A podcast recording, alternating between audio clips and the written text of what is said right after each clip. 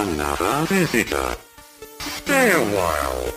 Stay forever. Ein Podcast über alte Spiele von zwei alten Männern. Stay Forever mit Gunnar Lott und Christian Schmidt.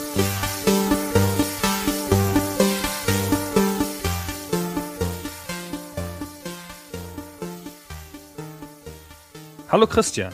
Hey Gunnar, hallo. Ich habe gehört, du bist harmlos. ja, und du bist tödlich. Ja, tödlich, genau. In der Tat.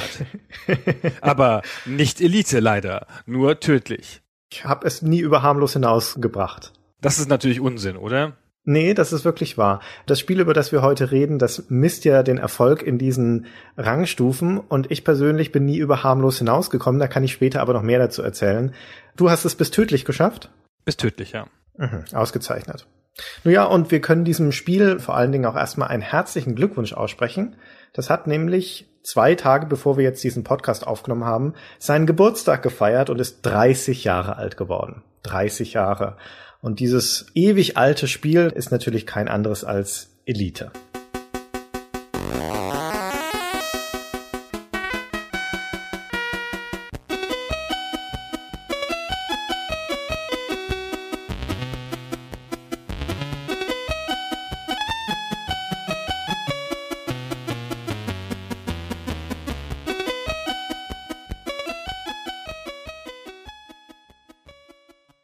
Ist in einem regnerischen September 1984 erschienen, unter der Flagge der Firma Acorn Soft in England, eine englische Firma, die eigene Plattformen hat, also eigene PCs, PCs, Heimcomputer. damals Heimcomputer, genau, eigene Heimcomputer, nämlich den BBC Micro und den Acorn Electron und dafür haben sie ein Spiel rausgebracht namens Elite. Die Programmierer waren zwei wilde Mathematik-Nerds, namens David Braben und Ian Bell, damals 20 und 22 Jahre alt, junge Leute. Ja, genau, richtig. Und haben, wie das halt so eine typische Garagen-Software-Geschichte ist, na, wie die besten Geschichten gestrickt sind, die haben keine große Ahnung gehabt, die waren nicht etabliert im Business, die haben sich nur verbissen, rangesetzt an ein Spiel und vorgehabt, etwas ganz Neues zu erschaffen und haben dann etwas rausgebracht, das zur damaligen Zeit tatsächlich noch nicht da gewesen war, sowohl inhaltlich als auch auf technischer Ebene für diesen in Deutschland etwas obskuren Heimcomputer, den BBC Micro, über den wir auch noch ein bisschen mehr erzählen, aber in der Folge dann natürlich auch für alle großen Systeme der damaligen Zeit und die meisten von uns werden es, wie ich glaube wir beide auch, auf dem C64 gespielt haben. Genau, das war dann die Plattform, mit der es richtig berühmt geworden ist, C64 und Amiga-Versionen. Da kam es auch ein bisschen später, auf dem C64 war es erst 86 draußen. Der BBC Micro hatte halt keine große Ausstrahlung über England hinaus, deswegen hat das dem Spiel ein bisschen im Weg gestanden am Anfang.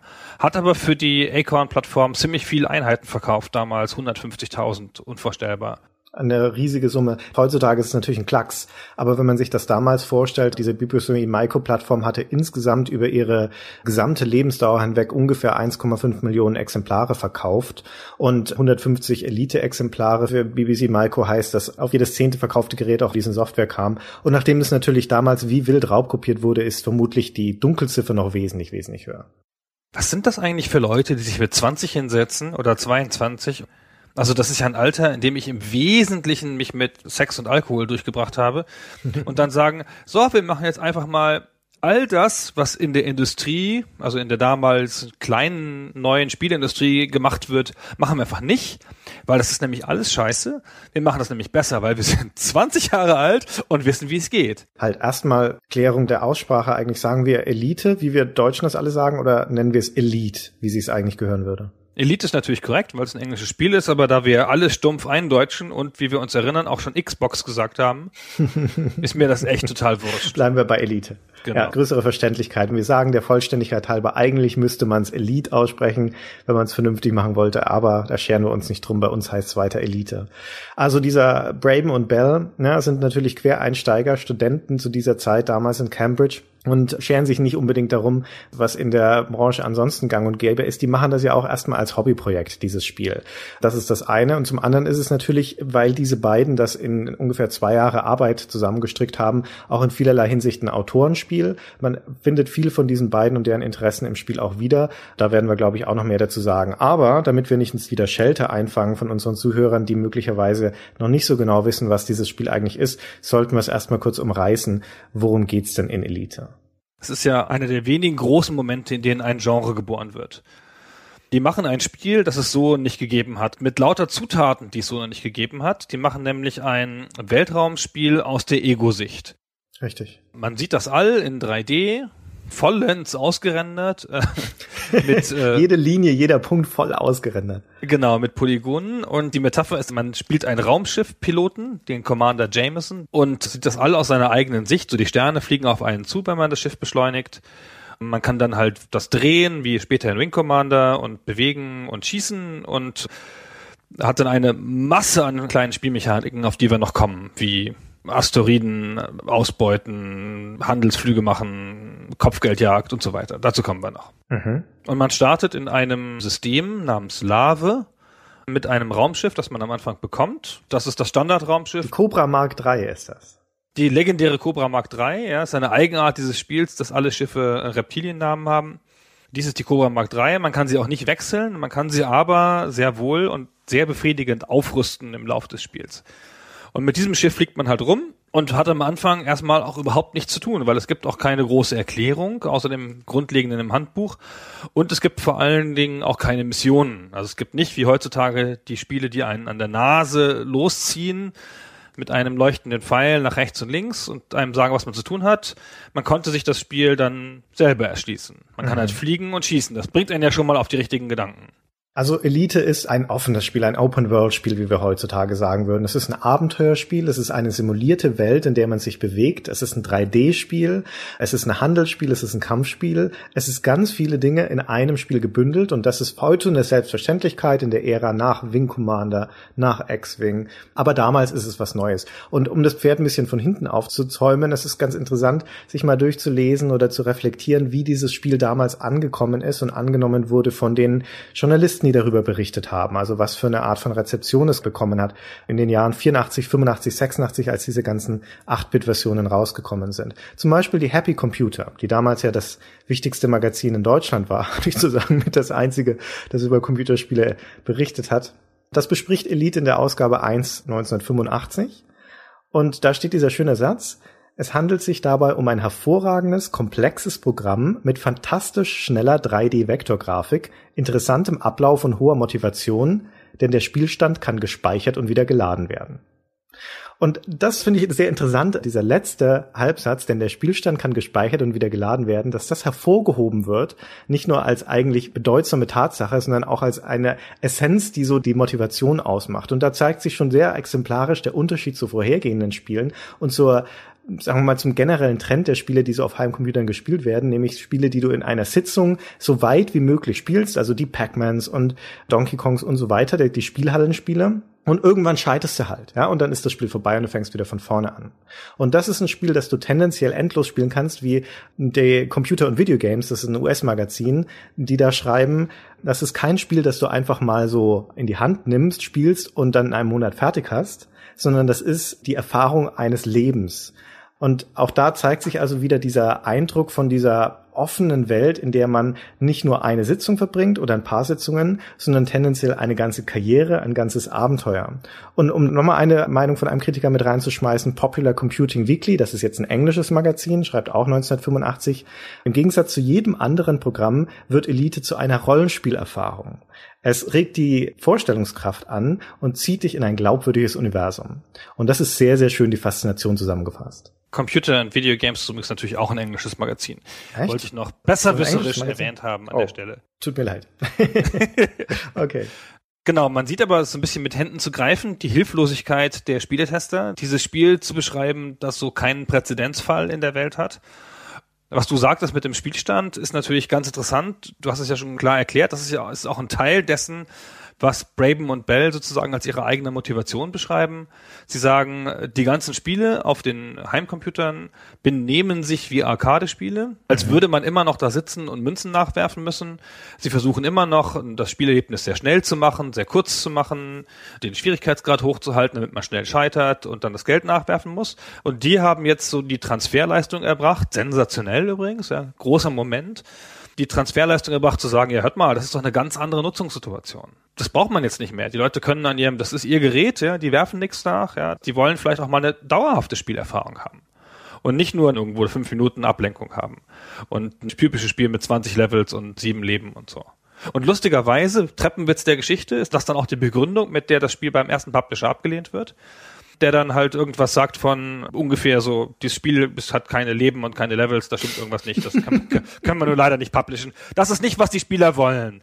Und das ist einer der Sätze, die schon oft in Unrecht gesagt worden sind. Das ist nicht, was die Spieler wollen. nee, es ist auch oft zu Recht gesagt worden. Aber es wird natürlich immer dann besonders hervorgehoben, wenn sie sich geirrt haben, die Leute. Aber das ist schön zu sehen und ein bisschen beängstigend auch zu sehen. Na, beängstigend und tröstlich aus heutiger Perspektive. Das schon damals, 1984, da war die Spielebranche an sich ja noch in ihren Kinderschuhen, so zehn Jahre alt ungefähr, dass sie da schon richtig schön eingefahren war. Ja, es gab die Blaupause, wie Spiele gemacht werden müssen. Da sind Leben drin, da ist ein Highscore drin und nach zehn Minuten ist die Sitzung vorbei. Und wenn diese Anforderungen nicht erfüllt sind, dann kann kann es kein gutes Spiel sein. Dann wollen es die Leute da draußen nicht haben. Und dann kommt eben so ein Spiel wie Elite, das keine von diesen Anforderungen erfüllt. Also mal abgesehen vielleicht von diesem Highscore-Gedanken, aber auch das auf eine ganz andere Art und Weise. Und wie du schon sagtest, deswegen auch erstmal Schwierigkeiten hat, überhaupt einen Publisher zu finden, der das Spiel haben möchte. Und dann finden sie eben diese Firma Aconsoft, die auch in Cambridge sitzt, wo Bell und Braben an die Universität gehen. Die bringen das dann raus tatsächlich. Die erkennen, dass dieses Spiel was Besonderes ist. Und die sind vor allen Dingen auch bereit, und das darf man nicht unterschätzen, in den Erfolg dieses Spiels zu investieren. Die geben nämlich eine riesige Presseveranstaltung zum Launch in einem Freizeitpark in der Nähe von London. Die geben 50.000 Pfund für eine Werbekampagne aus. Unter anderem schalten die Fernsehwerbung zur Weihnachtszeit. Und vor allem machen die auch etwas, was damals auch noch nicht da gewesen ist oder nicht in dieser Form. Die bringen das Spiel nämlich nicht nur in so einer Plastik-Kassettenverpackung raus, wie die Spiele damals üblich sind, sondern in der richtigen Pappschachtel. Und in der ist das Spiel drin, da ist ein Poster drin, da ist ein Roman als Beilage drin. Da ist also eine richtige Vollausstattung dabei. Und du bekommst für dein Geld also auch noch ordentlich was in die Hand. Die haben da hoch drauf gewettet, die Acornsoft-Leute. Also krasser Gegensatz auch zu dem Publisher, der es zuerst abgelehnt hat. Wer war das nochmal? Thorin Emi war das, glaube ich. Thorin Emi, genau. Thorin EMI.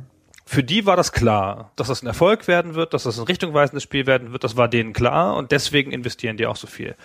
Und äh, die Packung ist ja zu der Zeit sensationell. Ja, da ist ja noch eine Karte drin und ein Poster mit den Raumschifftypen. Da ist sogar eine Kurzgeschichte drin. Ja.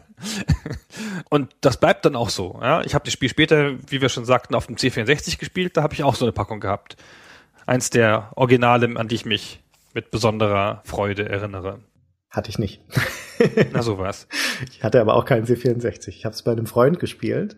Das ist auch einer der Gründe, warum ich selbst nie über harmlos hinausgekommen bin, weil ich das Spiel nicht selber gespielt habe Ach, oder wenn dann nur kurz, sondern ich habe das bei einem Freund gespielt und hauptsächlich hat er es gespielt und ich habe zugeschaut oder Anweisungen gegeben. Wir haben also viel, viel Zeit in Elite verbracht. Aber als so einer typischen Zweispieler-Konstellation. Einer spielt, der andere berät. Ah ja. Das ist doch bei dem Spiel jetzt nicht spezifisch spannend, finde ich. Wir haben das so ein bisschen im Wettbewerb gespielt und uns immer erzählt, wo wir jetzt gerade sind und ob wir jetzt gerade nun Harmless oder wie heißt das nächste nochmal? Das heißt Mostly Harmless heißt es natürlich nach Douglas Adams. Das war doch vor Douglas Adams. Nee, nee, das war nicht vor Douglas Adams. Ah, okay. Also ich habe es auf Deutsch gespielt, harmlos zu relativ harmlos angehoben wird und so wahrscheinlich stand es im Handbuch, aber ich hatte das nicht so gelesen. Mir war das nicht so klar, dass das so, dass mein Fortschritt so, so gemessen wird. Und vor allen Dingen war mir nicht klar, wie der umschlägt. Mhm. Woran das liegt. Ich habe erst ganz spät, nachdem ich schon durch war, rausgefunden, dass es einfach die Zahl der Schiffe ist, die man abschießt. Wusste nicht, woran das liegt. Überhaupt ist das ein Spiel. Durch die Tatsache, die wir schon angesprochen haben, dass alles neu ist und ganz viele Systeme so noch nicht da gewesen sind, ist das für mich damals zu spielen gewesen ein Spiel der Überraschungen. Mhm. Alle Nase lang bin ich überrascht immer passiert irgendwas. Es gibt ja so Momente des Spielens, die man dann so nacherzählen kann. keine Ahnung, die meisten Leute erinnern sich sicher noch gut, wenn sie Resident Evil gespielt haben, wie der Hund durch die Scheibe gesprungen ist. Ja, oft erzählt der Geschichte so, oh, ich sitze da im Dunkeln, der Hund springt durch die Scheibe, ich habe mich so erschrocken. So eine typische Geschichte, die man so erlebt hat. Und davon habe ich ganz, ganz, ganz viele bei Elite. Als ich das erste Mal die Taroiden treffe, ja. Als ich das erste Mal den Landeanflug auf die scheiß Weltraumstation schaffe. Wahnsinn. Ich habe noch ganz viele von diesen Überraschungen gut im Kopf. Mhm. Also erste Male. Und das Erstaunliche daran ist, dass diese ersten Male sich relativ frei oder zufällig aus dem eigenen Spiel ergeben. Denn das Elite ist ja ein Spiel, in dem nichts richtig vorgegeben ist. Wie du schon sagtest, es gibt keine richtigen Aufgaben, außer diesem übergeordneten Ziel, den höchsten Rang zu erreichen, nämlich dieses Elite, wofür man 6400 Abschüsse braucht. Das ist eine riesige Menge. Da muss man eine ganze Weile dafür spielen. Also Wochen bis Monate bei normaler Spielzeit. Und darüber hinaus kommt ja alles in diesem Spiel aus der Konserve. Und das ist auch einer der Gründe, warum das technisch so beeindruckend ist. Nur um dem kurz vorzugreifen, was wir nachher noch zur Technik erzählen müssen, bevor wir jetzt erstmal ins Spiel weiter einsteigen. Aber es ist ja ein Spiel, in dem die ganze Welt prozedural generiert wird. Das heißt, aus einem einzelnen Zahlensamen wird über einen Algorithmus, also eine Rechenlogik, das gesamte Universum generiert. Und das ist deswegen relativ ja, wie der Name schon sagt, generisch. In diesem Universum ist nicht viel von den Entwicklern angelegt, sondern es wird einfach in dieser ganzen Größe auseinandergefaltet von dem Computer und es sieht an jeder Ecke eigentlich gleich aus. Mit dem einzigen Unterschied, dass die Planeten halt anders heißen und ein bisschen andere Preise haben und andere Beschreibungen. Auch das alles zufallsgeneriert. Aber es ist nicht so, dass jetzt da viele Dinge passieren würden, die von David Braben und Ian Bell vorgesehen wären, sondern die entwickeln sich aus der Fantasie der Spieler. Ich muss eine doofe Frage stellen. Das Spiel ist ja ein Wunder der Komprimierung. Ja, das ist ja gemacht für einen sehr geringen Speicher, damals auf den BBC-Geräten, ja. auf den Acorn-Geräten. Aber das wird ja nicht wie Diablo sozusagen on the fly generiert, wenn du in den Dungeon gehst, dass halt der Dungeon sozusagen in der Minute errechnet wird, sondern bei Elite ist es doch ein vorgefertigtes Package, das dann sozusagen nur rausgerechnet wird. Die Planeten sind doch immer an denselben Stellen, oder nicht? Die Planeten sind immer an denselben Stellen, genau. Genau, und es ist kein Spiel, wo jede Session mit einem neuen Commander komplett andere Planeten hat, oder? Genau, es ist kein zufallsgeneriertes Universum. Das ah, ist genau, wichtig. das nur so zur Sicherheit. Das genau. ist ein bisschen wie bei Minecraft, wo die Welten zwar zufallsgeneriert sind, aber sie bestehen ja aus einem Seed-Wert und wenn du den wieder eingibst, kriegst du immer wieder die gleiche Welt. Und so ist es bei Elite auch. Tendenziell, wenn du da jetzt eine andere Zahlenkombination eingeben würdest in diese Logik, dann würde da auch ein ganz anderes Universum rauskommen. Aber in Elite ist nur einer von diesen Seed-Werten drin, deswegen ist das Universum immer das gleiche gleiche. Es ist aber trotzdem generiert aus diesem Seedwert. Ja, genau, das stimmt. Aber das ist, ist im Wesentlichen eine Komprimierungstechnik. Genau, richtig, ja. Genau, das Spiel besteht aus Galaxien und zwar hat man so eine Weltraumkarte, man kann auch über jeden Planeten Informationen abrufen für seine Reise. Es gibt zwischen den Planeten Hyperraumsprünge. Also im Wesentlichen läuft die Reise so ab, dass man sich einen Planeten aussucht in der Nähe und einen Hyperraumsprung dahin macht. Der kostet Sprit dann springt man durch den Hyperraum und ist dann da. Und die Planeten selber sind immer gleich. Das sind halt durchsichtige Scheiben im All. In einem System ist immer genau ein Planet, eine Sonne und eine Raumstation. Mhm. Und die Raumstation hat, und das ist eine der großen Sachen in diesem Spiel, an die sich alle Leute noch gut erinnern, die hat einen Eingang, der ist immer dem Planeten zugewandt. Und dann muss man mit seinem Raumschiff sozusagen drumherum fliegen und in diesen Eingang fliegen. Es gibt zwei Arten, das zu tun, nämlich einfach so und mit einem Docking-Computer. Den Docking-Computer schaltet man an und dann fliegt das Raumschiff sozusagen ferngesteuert und dann spielt es den Johann Strauß-Walzer an der schönen blauen Donau als Reminiszenz an den Film 2001. Das ist dann sehr hübsch. Dann lehnt man sich kurz zurück und hört sich das Lied an und fliegt da so rein.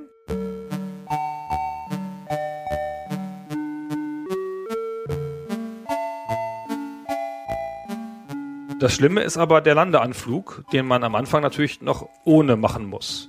Oh.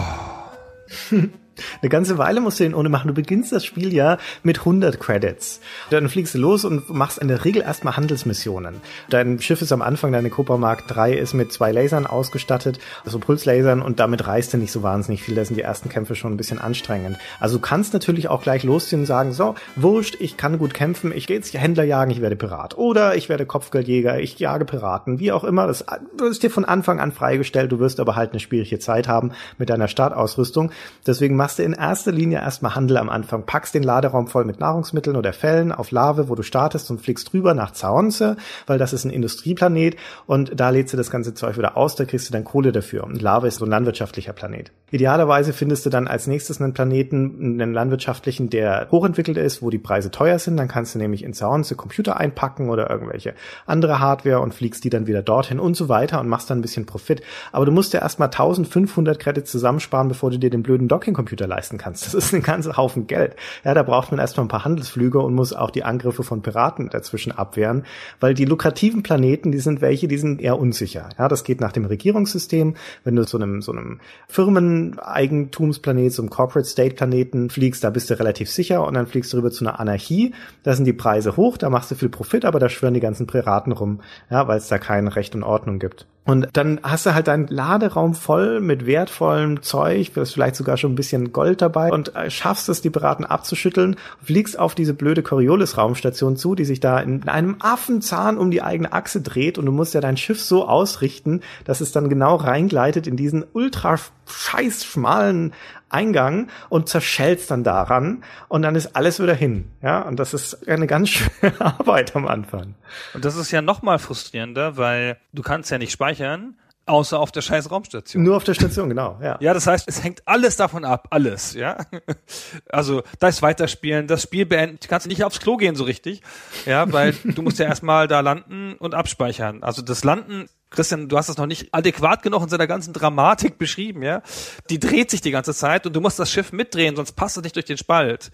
Ja, der Spalt ist ein Rechteck und dein Schiff hat auch so im Schnitt sozusagen eine vage rechteckige Form. Das musst du angleichen, sonst passt du nicht durch. Ja. wenn du einfach an der richtigen Stelle reinfliegst und es hat sich falsch gedreht, zerstellst du trotzdem. So eine Frechheit. Die dreht sich ja rasend schnell, je nach Version, in dem du spielst, weil die sind unterschiedlich schnell, die Versionen, aber so ungefähr alle acht Sekunden dreht die sich einmal um die eigene Achse, diese Station. Bis du da den Landeanflug hingemacht hast, hat die sich mehrmals um die eigene Achse gedreht. Da musst du wirklich aufpassen, dass du dich dann da richtig anpasst. Und selbst wenn du den Docking-Computer dann mal hast, dann macht es das Landen auch kaum weniger qualvoll. Du kannst zwar einigermaßen sicher sein, dass du reinkommst, wenn der Docking-Computer nicht unterwegs irgendein anderes Schiff rammt, was schon mal vorkommen kann. Aber das dauert halt ewig, ja. Dann spielt es den Straußwalzer und dann kannst du dich erstmal zurücklehnen, wie du schon gesagt hast, ne, eine Minute und da zuschauen, weil der fliegt nämlich erstmal weg von der Raumstation, dann sucht er den perfekten Anflugwinkel und dann fliegt er da drauf zu. Deswegen, wenn du es einigermaßen beherrschst, das Spiel machst es dann halt doch selbst. Das ist aber auch eine Kunst, ja, dann erstmal zwischen Planet und Raumstation fliegen, dich voll ausrichten, sodass du ganz genau auf diesen Eingang zeigst, dann volle Kanne Geschwindigkeit raufzielen und dann so schnell wie möglich reinrasen, diese Stationen. Und wenn man ein bisschen wagemutig ist, kann man in der letzten Sekunde vor dem Aufprall noch den Docking-Computer aktivieren. dann dockt er einen manchmal noch sicher an, ohne dass er dich wieder zurückfliegt. Aber um eins noch dazu zu sagen, was es noch schwieriger macht, diesen blöden Landeanflug ist, das ginge ja noch einigermaßen, wenn du dich da erstmal ins All stellen könntest und schön vorsichtig dein Raumschiff ausrichten, aber du kannst ja nicht abbremsen. Also du kannst zwar deine Geschwindigkeit regulieren, aber nicht auf Null. Das fliegt immer weiter weiter, das Schiff. Und selbst auf der niedrigsten Geschwindigkeitseinstellung hat es noch einen ordentlichen Zahn drauf. Das heißt, da ist nicht so viel mit Last-Minute-Ausrichten vor dem Eingang der Station. Wenn du da eine falsche Bewegung machst, dann macht's halt Krach und dann zerbricht deine Cobra Mark 3 in Einzelteile. Das ist zwar schön anzuschauen, gerade für damalige Verhältnisse, ja, wenn dann so die Trümmer auseinanderfliegen, dann wird der C64 auch schön langsam, aber emotional ist es nicht so doll. Und das passiert ja das eine oder andere Mal. Mhm. Man kann ja auch nicht, wie du eben schon gesagt hast, man kann auch nicht sozusagen die halbe Arbeit machen, mal schnell um die Station fliegen, auf die Station zu und dann für die letzten paar Meter den Computer anschalten, damit der einen noch schnell irgendwie dreht und da reinbringt, sondern der hält er dann an und fliegt wieder zurück, damit er einen besseren Anflug hat.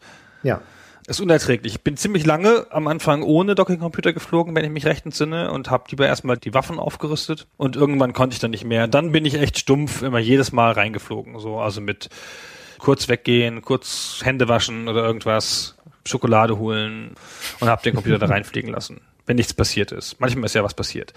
Genau. Und das ist also interessant übrigens noch, auch damals sensationell wir sagten ja schon, man sieht das aus der Ego-Perspektive sozusagen durch das Frontfenster des Schiffes. Das hat aber noch Fenster hinten, vorne, links und rechts. Ja, total super. Du kannst links und rechts rausschauen, brauchst du selten. Und du kannst an allen diesen vier Fenstern, diesen vier Ecken Phaser installieren. Also das heißt, du kannst dann auch zur Seite rausschießen, was total schwierig ist. Und aber, was du schon mal brauchst, hinten rauszuschießen.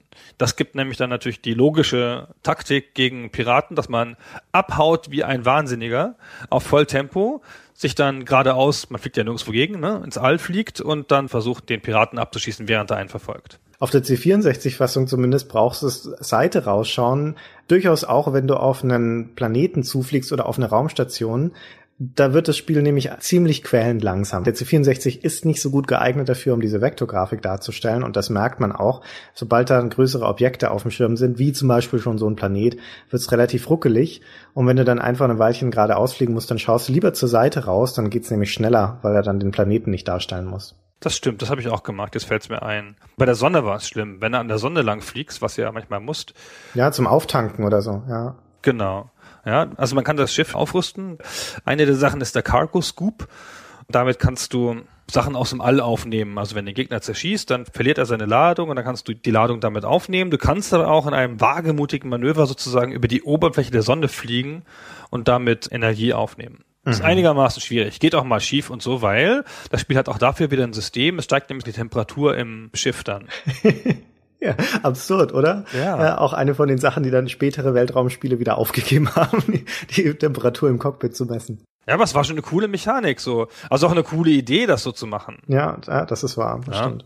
Und ich sagte ja schon, mit dem Cargo Scoop nimmt man nach dem Kampf die Ware auf und dann kriegt man was weiß ich, im idealsten Fall irgendwie Gold oder vielleicht auch Food oder Fälle oder Computer.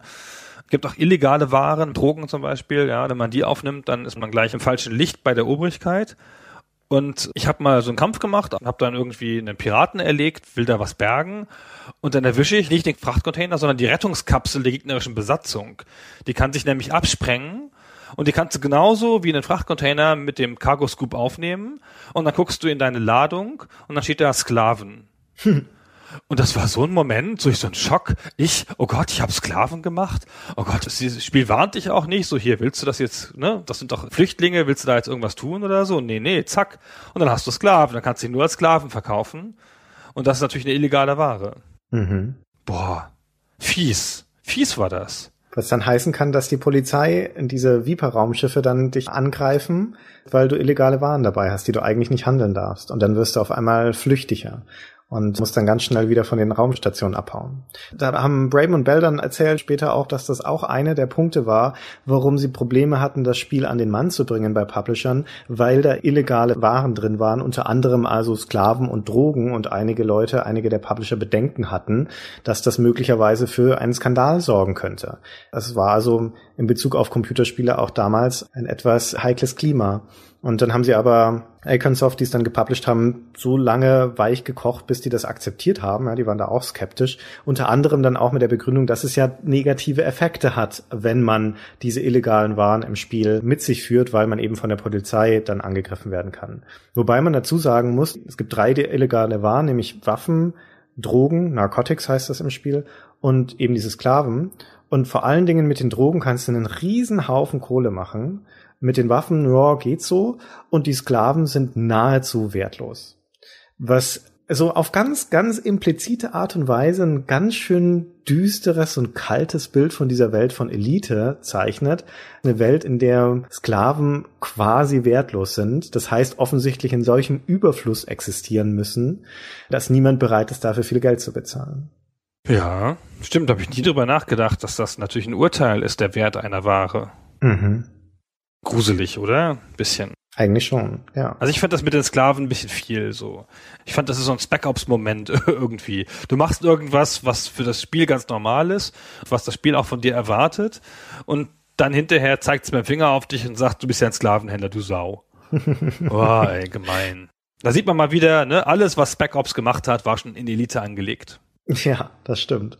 Ja, aber es hat deswegen so eine eindrückliche Wirkung, weil die Welt an sich eine sehr klare Konsistenz und innere Logik hat. Und auch wenn Elite für heutige Verhältnisse sehr, sehr roh ist, hat es trotzdem schon alle Grundzüge von so einem Weltraumspiel angelegt, unter anderem auch, dass es halt eine einigermaßen lebendige Spielwelt hat. Du bist da nicht allein im All, wenn du auf so eine Raumstation zufliegst, dann starten von der zum Beispiel Transportschiffe oder Händlerschiffe. Oder wenn du aus Versehen so eine Coriolis-Raumstation beschießt, was schon mal passieren kann, gerade im Eifer des Gefechts, dann schickt sie ein paar Viper-Schiffe aus, diese Polizeischiffe, die dann bei dir mal anklopfen und sagen, Parma, das war keine so gute Idee, unsere Raumstation zu beschießen.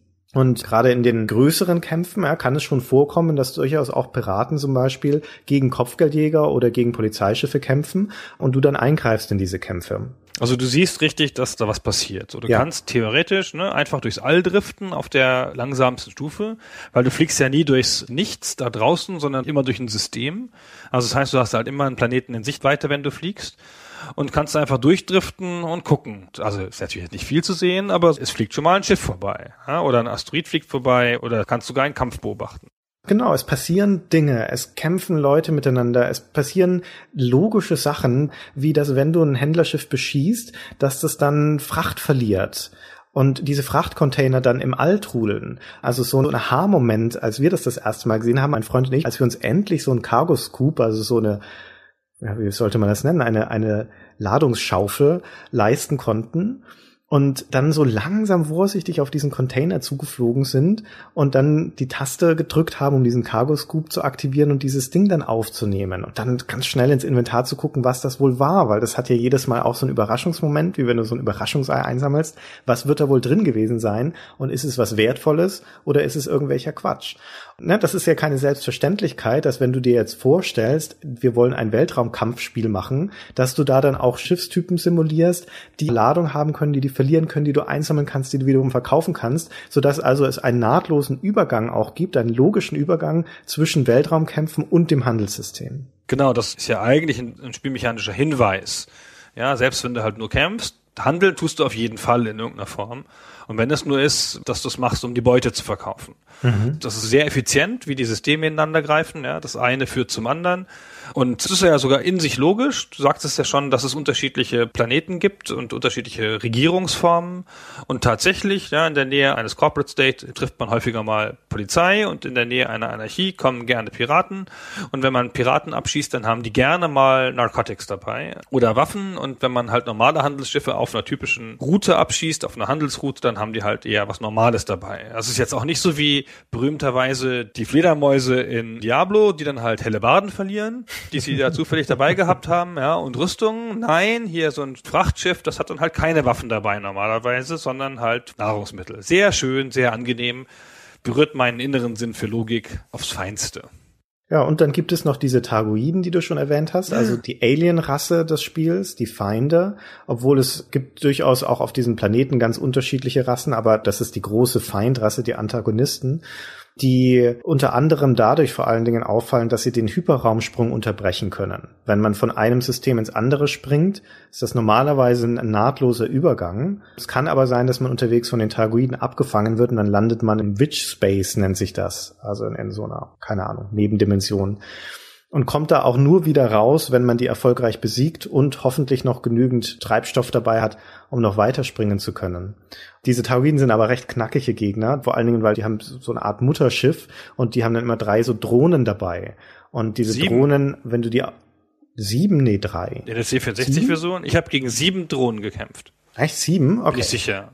Na, kann schon Also sein. vielleicht täusche ich mich. Also ich erzähle ja später immer noch Sachen, die nicht überprüft sind, aber die so ungefähr waren. Die lassen halt diese Drohnen raus und die Drohnen schießen halt im Wesentlichen. Das Mutterschiff zieht sich ein bisschen zurück. Also du musst das Mutterschiff ausschalten, dann werden auch die Drohnen deaktiviert. Also es ist ein, Genau. ein, ein ganz schön anstrengender Kampf. Also natürlich wahnsinnig aufregend. Das sind so achteckige Schiffe, die sehen auch ganz anders aus als die anderen im Spiel. Das heißt, wenn du die dann siehst, dann weißt du sofort, oh, oh, jetzt wird's hart.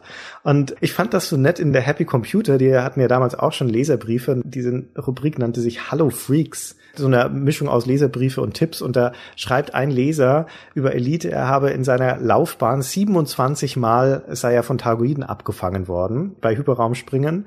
Und er habe es einmal geschafft, von diesen 27 Mal alle zu besiegen und zu entkommen.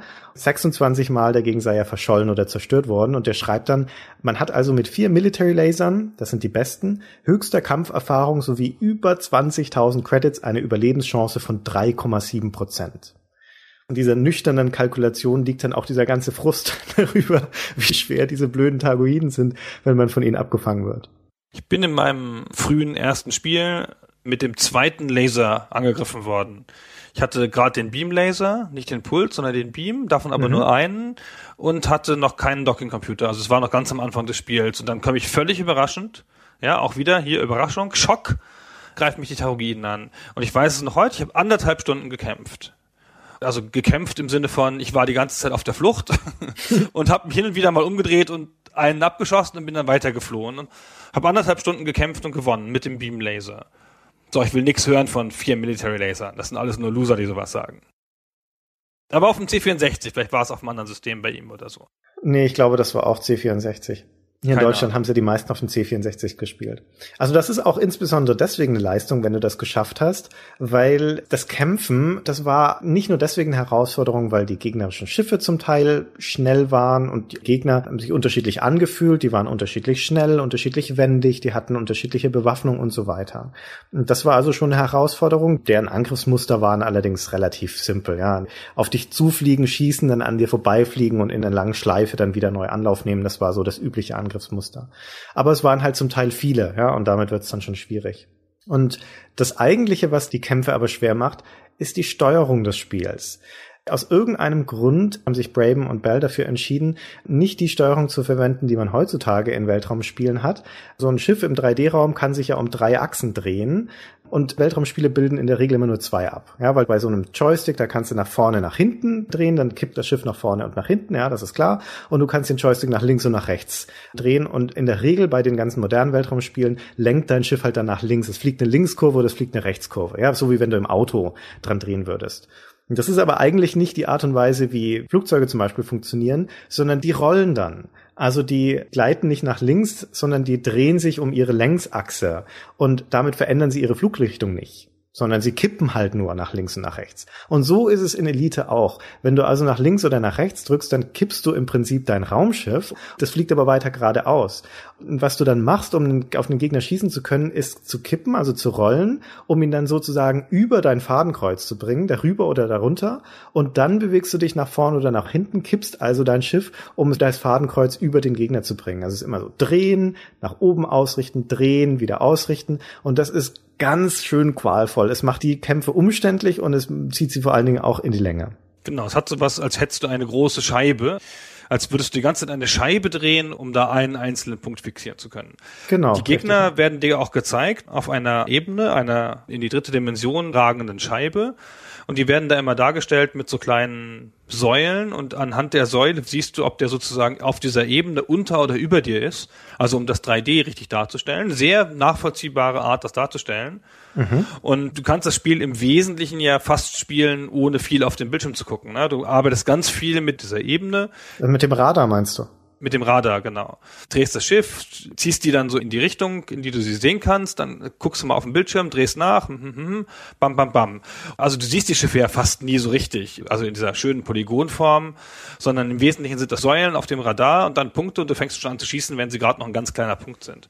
Mhm. Also eigentlich gibt das nicht so viel her. Es ist ein sehr technisches Spiel, aber ich finde, also es fühlt sich sehr 3D-ig an. Und sie haben ja mal gesagt, dass das Absicht wäre, das so zu machen, dieses realistische Flugverhalten weil sie einen Flugzeug-Dogfight simulieren wollten keinen schnellen Raumschiffkampf. Mhm. Unter diesem Gesichtspunkt es ist möglicherweise realistischer, es ist aber tatsächlich umständlicher. Nur damals kannte man es halt auch nicht anders. Also das war halt die Art und Weise, wie sich das Raumschiff in Elite gesteuert hat und wir waren durchaus bereit, uns da einzuarbeiten, um es dann hinzukriegen. Weil es hatte ja dann auch seine Belohnungsmomente und durchaus viel Dramatik, wenn du so ein Raumschiff dann mal gesehen hast, wenn du es dann endlich im Fadenkreuz hattest und dann zu gucken, ob die Laser auch treffen, weil die hatten eine leichte Streuung, die Laser, da konnte dann auch der Schuss mal daneben gehen.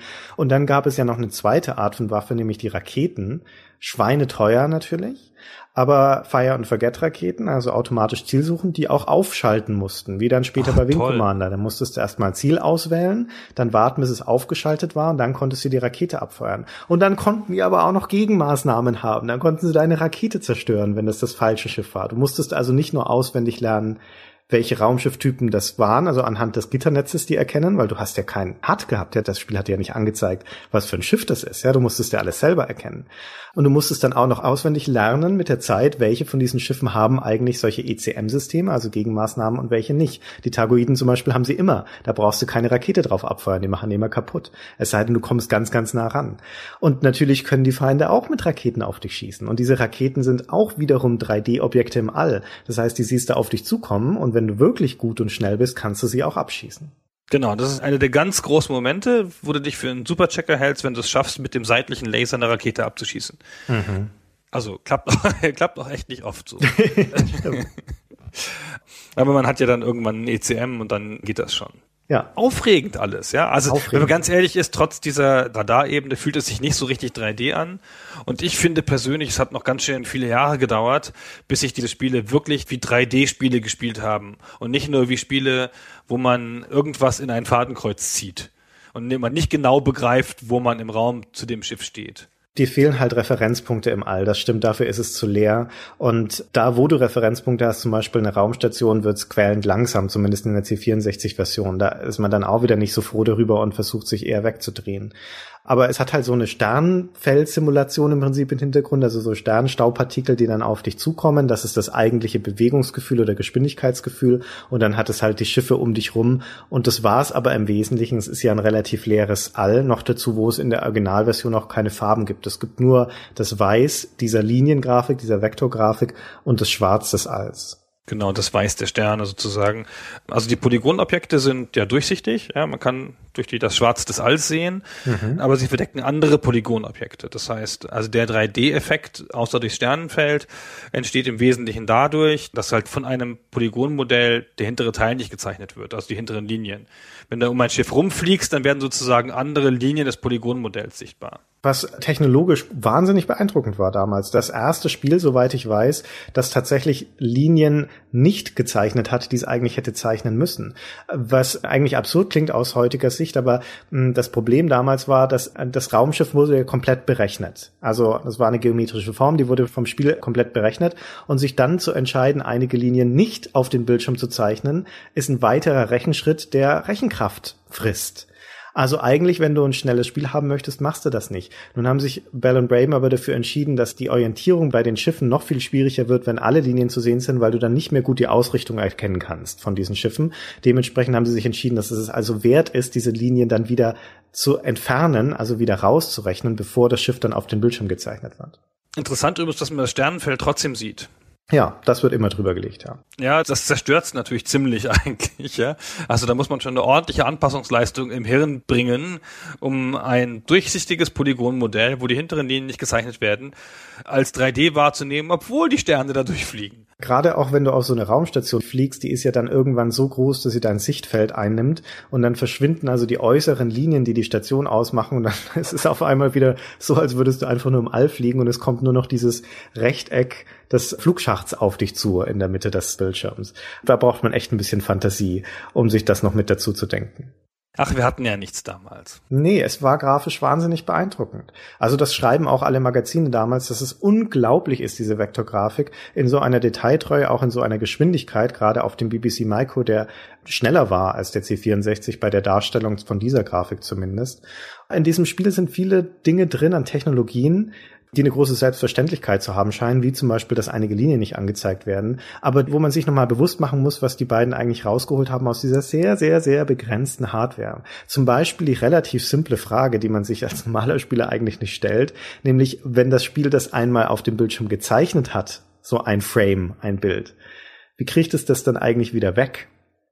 Denn wenn man jetzt einfach das nächste Frame da drauf zeichnet, dann bleibt das alte erhalten und es würde irgendwann der ganze Bildschirm voll sein mit so Schlieren und irgendwann ist der ganze Bildschirm weiß. Das heißt, jedes Bild, das gezeichnet wird, muss auch wieder gelöscht werden. Und da gibt es einen Befehl dafür fürs Screenlöschen, diesen Clear Screen Befehl, den alle Basic Leute kennen, der ist aber viel zu langsam. Ja, der löscht den ganzen Bildschirm von oben bis unten, dann hättest du wahnsinniges Flackern. Das heißt, was Elite macht, ist, es zeichnet jedes Frame zweimal nämlich einmal in weiß und dann sofort wieder in schwarz, so dass der Bildschirm dann wieder leer ist und dann kommt das nächste Frame drauf. ist doch nicht alles sensationell, was die machen.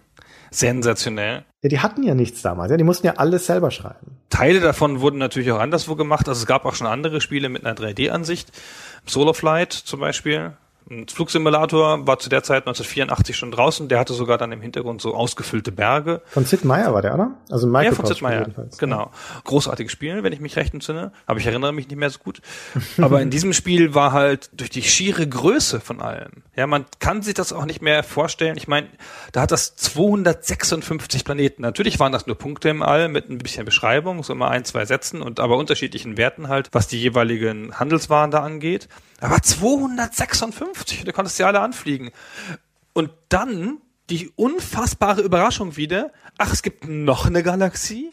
es ist nicht nur die eine mit den 256 Planeten, nein, es gibt noch eine und dahinter noch eine und es gibt acht, 2048 Planeten, ich kann nicht mehr.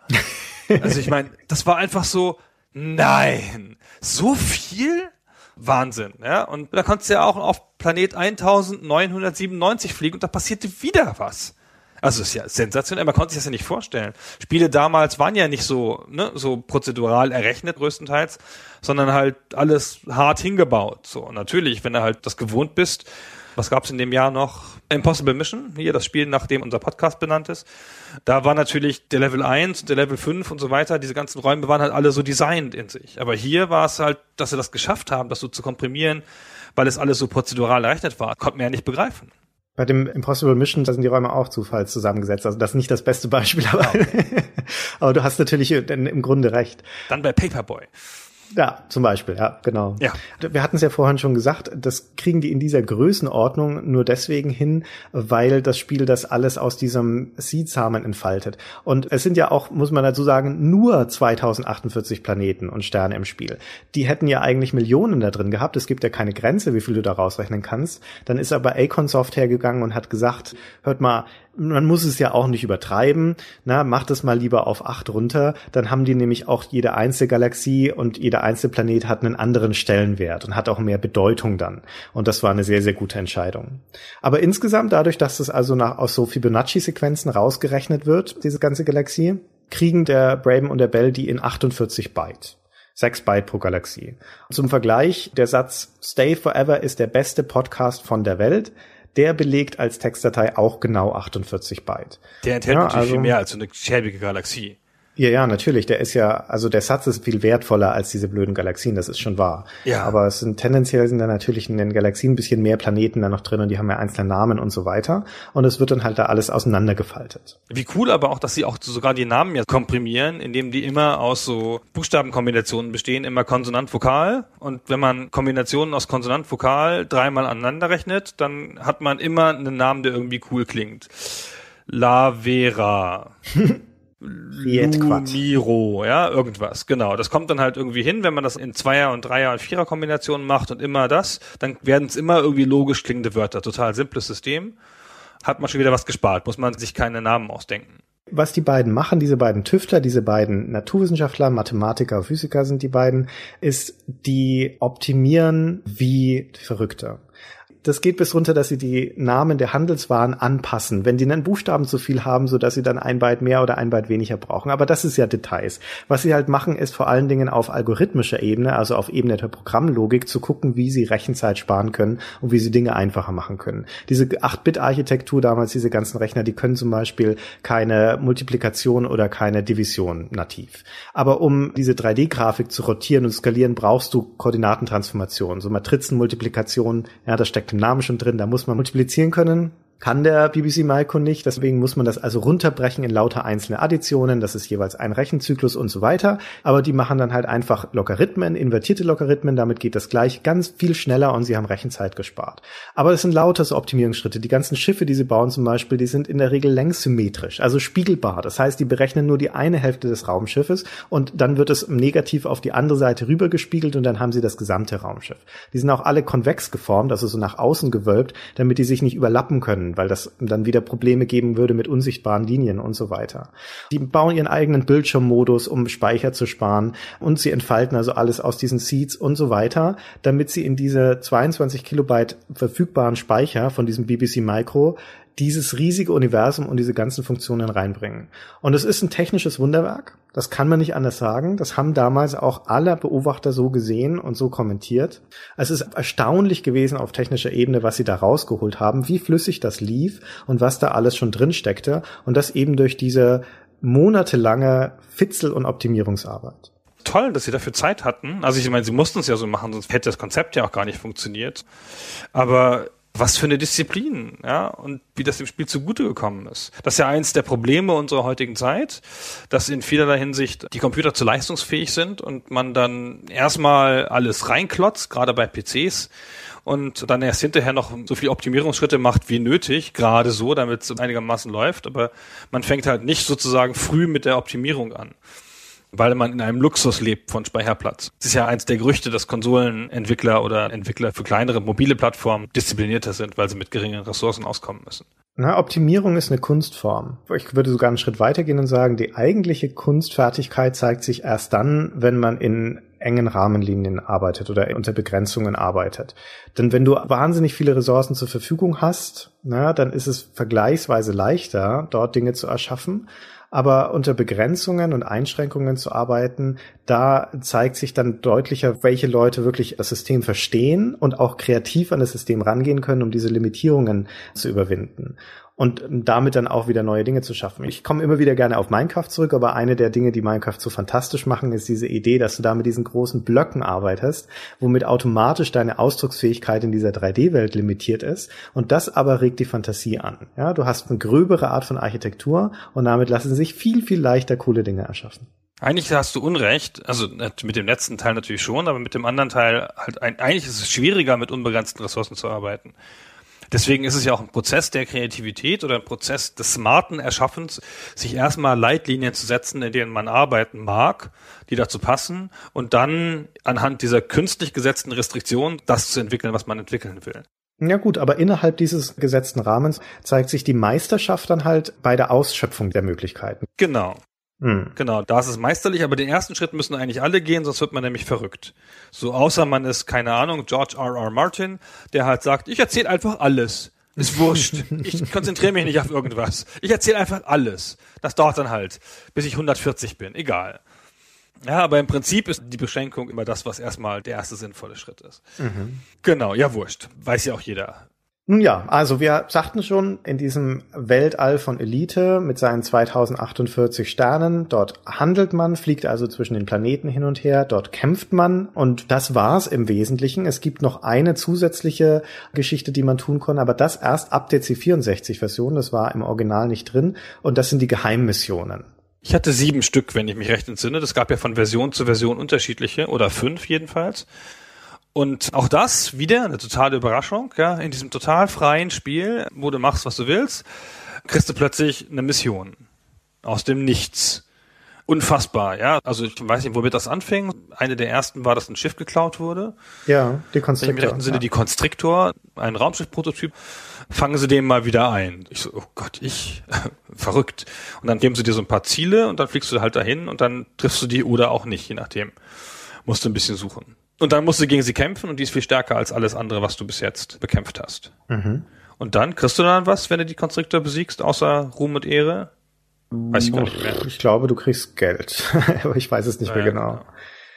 Diese Geheimmission kam, wie gesagt, mit der C64-Version rein. Da waren es drei, wenn ich mich nicht ganz täusche. Drei In, ich habe das mehr gemacht. Doch, doch, ich glaube nur drei. In jeder, fast jeder Version des Spiels gab es andere Missionen. Das war auch eine Vorgabe von Braben und Bell, die haben ja das nicht selber konvertiert. Also zum Teil, einige Konvertierungen haben sie selber gemacht, aber viele hatten sie als Auftragsarbeiten vergeben.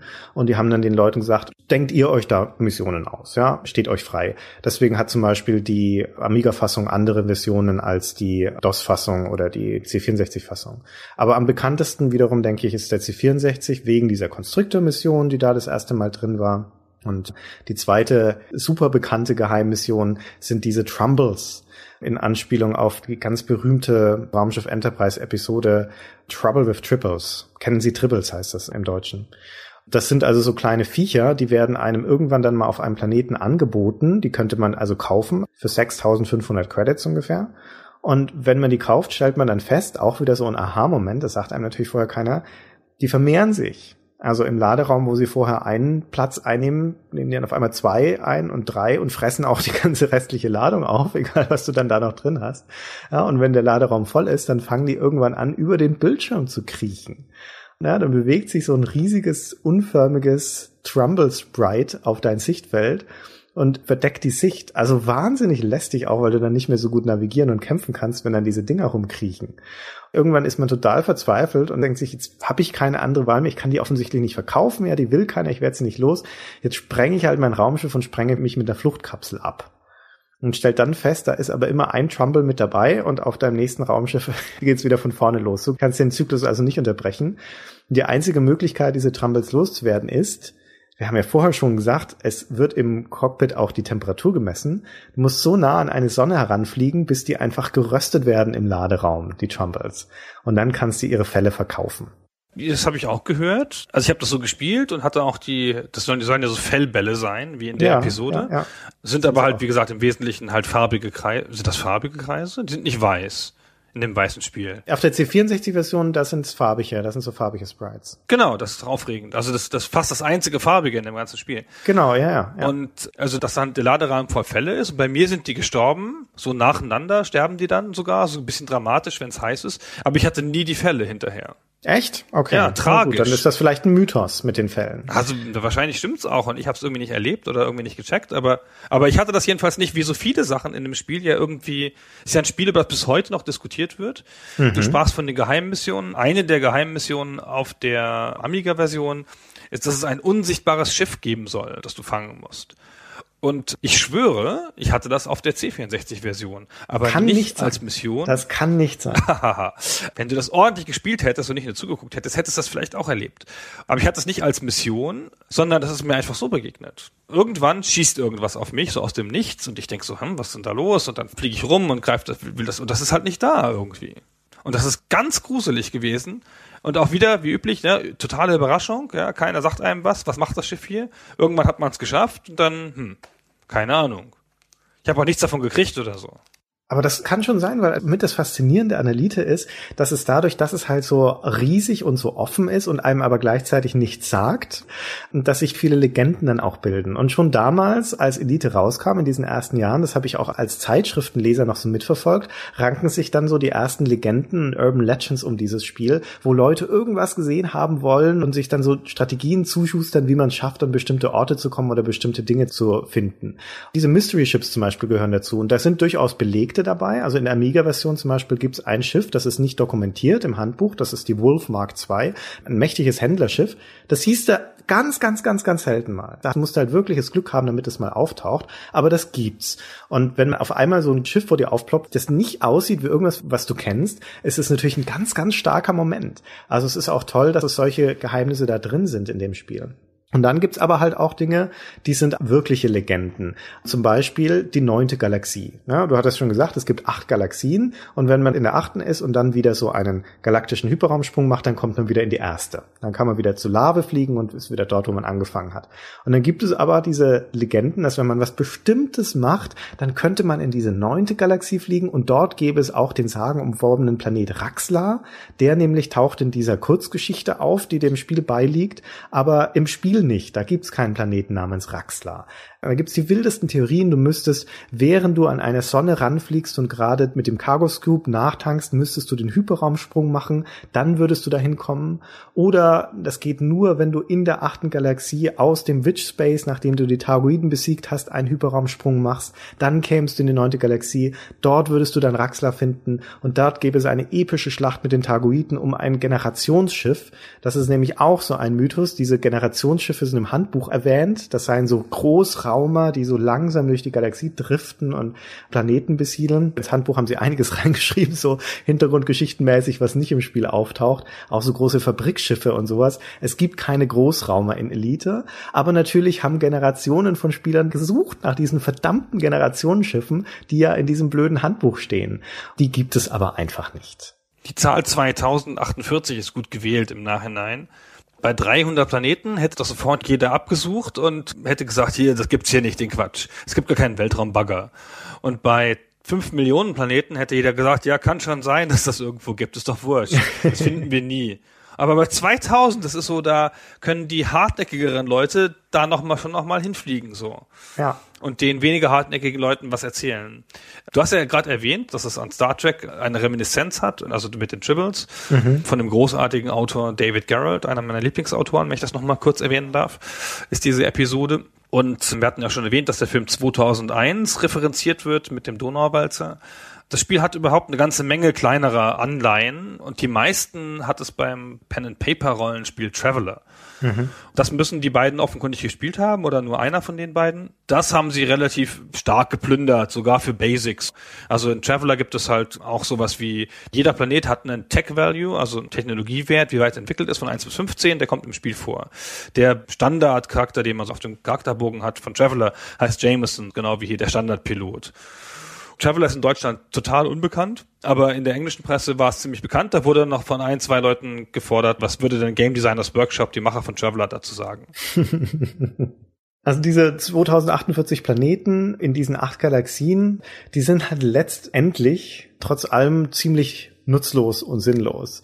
Denn Handeln und Kampf ist in der achten Galaxie nicht anders als in der ersten. In der zweiten schon nicht anders oder in der dritten. Das einzige Grund, in die zweite Galaxie noch zu fliegen, ist, dass ab der C64-Fassung da einige Missionen davon abhängen, dass man sich nicht in der ersten Galaxie befindet. Das war's dann aber auch schon. Es gibt an sich keinen Grund mehr, in die dritte oder vierte zu fliegen und schon gar nicht in die achte. Ja, das ist nichts außer anderen Planeten, die auch wieder aus diesem Seed errechnet sind, aber die letztendlich nicht irgendwie angelegt sind. Die sind nicht stärker, die sind nicht seltener, da gibt's nicht andere Sachen, da gibt's genau den gleichen Quatsch wieder.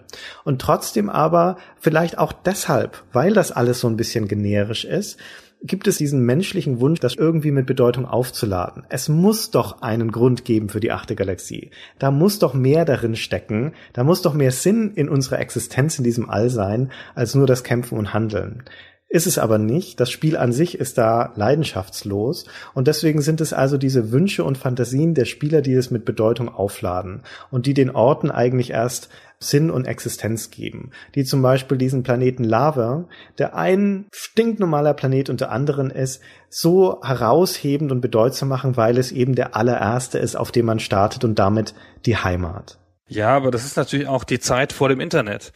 Heutzutage würde man, wenn man da irgendwie einen Verdacht hat mit Generationsraumschiffen, würde man halt in einem Wiki nachgucken und sehen, dass die nicht gibt. Mhm. Und damals und ich erwähnte ja schon, dass einem ganz viele Überraschungen passieren, ja. Und wenn mich ein unsichtbares Schiff angreifen kann und wenn ich eine Geheimmission kriege mit einem Konstriktor und wenn mich die Targoiden überfallen können, von denen ich noch nichts vorher gehört habe, warum soll es dann nicht auch noch irgendwo den Weltraumbagger geben an einem ganz versteckten Ort und ich muss irgendwas Besonderes tun, um dahin zu kommen? Genau, das ist ja das perfide und aber auch wieder das Faszinierende an diesem offenen Spiel und auch an dieser Verschlossenheit von Elite in dem Sinne, dass es dir einfach keine Informationen gibt. Es sagt dir auch nicht, dass irgendwas zu Ende ist. Es sagt dir ja nicht, dass es drei Missionen in diesem Spiel gibt. Es sagt dir ja auch nicht, dass es 2048 Planeten gibt oder acht Galaxien. Das merkst du ja alles nur durch eigenes Erforschen. Also das ist erstmal eine endlose Grenze, diese galaktischen Sprünge, um herauszufinden, was da vielleicht noch kommen könnte und ob nicht doch irgendwo etwas ist, was neu ist und was man vorher noch nicht gesehen hat.